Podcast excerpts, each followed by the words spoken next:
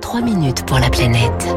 Et les 6h55, 3 minutes pour la planète avec Baptiste Gabory tous les matins. Bonjour Baptiste. Bonjour François, bonjour à tous. C'est la dernière étape pour la PAC. Après des mois de pourparlers, les députés européens doivent se prononcer aujourd'hui sur la nouvelle politique agricole commune qui s'appliquera à partir de 2023. Une PAC destinée notamment à verdir l'agriculture.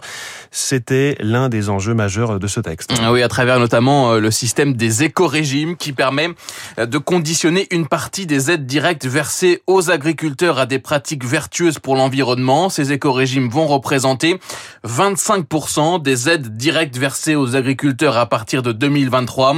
Du greenwashing, répond le paysan et eurodéputé vert Benoît Biteau les éco-régimes ne représentent que 25% euh, des aides directes, donc euh, ça veut dire que en creux, les trois quarts des aides directes continuent d'être distribuées sans aucune conditionnalité sur l'usage des pesticides, l'usage des engrais de synthèse. Mais mais surtout, ce sont les États hein, qui, dans leur déclinaison nationale de la PAC, eh bien, déterminent les conditions pour obtenir ces aides. Et là, pour la France, le compte n'y est pas, selon Arnaud Goffier du WWF. Soit les conditions sont bien trop faibles et donc derrière, on n'aura aucun effet d'entraînement vers des pratiques plus durables, soit les conditions sont extrêmement floues. Par exemple, sur HVE, euh, euh, la haute valeur environnementale, donc a des charges n'est toujours pas complètement définie et qu'on souhaite introduire dans ce paquet verdissement. On est sur un statu quo. L'autorité environnementale estime ainsi dans son avis rendu le mois dernier que la trajectoire fixée par ce plan ne permettra pas, je cite, de rejoindre celle fixée par la stratégie nationale bas carbone ni celle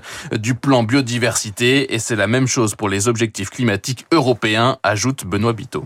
L'agriculture, c'est même un secteur éminemment stratégique euh, sur, sur les enjeux du climat ou de la biodiversité parce que elle capte à elle toute seule presque 40% du budget total de l'Union européenne. Si on prend pas le virage avec cette euh, politique agricole commune-là. On le prendra dans 7 ans et il sera trop tard. Les scientifiques nous disent qu'on a moins de 10 ans pour agir. On n'est pas au rendez-vous de l'histoire avec cette PAC-là. Au Parlement européen, les autres principaux groupes politiques estiment, eux, qu'un équilibre a été trouvé avec une PAC renforcée, une PAC environnementale, avis partagé par le vice-président de la FNSEA, Arnaud Rousseau.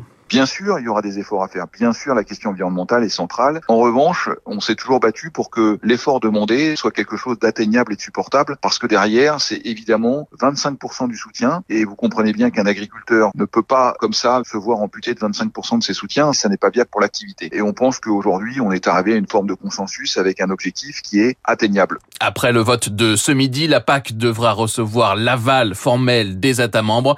Elle doit entrer en application le 1er janvier 2020. Merci beaucoup. Trois minutes pour la planète avec Baptiste.